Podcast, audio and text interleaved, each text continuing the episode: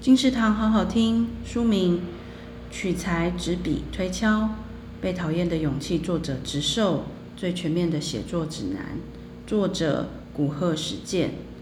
作者古贺史健基于承传体系后进，想创作一本给下一代写手的教科书，而且就算是当成一般读物，也能兼顾趣味性的书。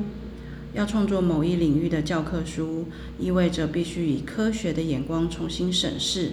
从漫长的三年撰写时间便可知道，执笔过程进展缓慢。这本书有作者传递的接力棒，这根棒子有作者所思考取材、执笔与推敲的原理与原则，竭尽比例到自认再无可写的地步。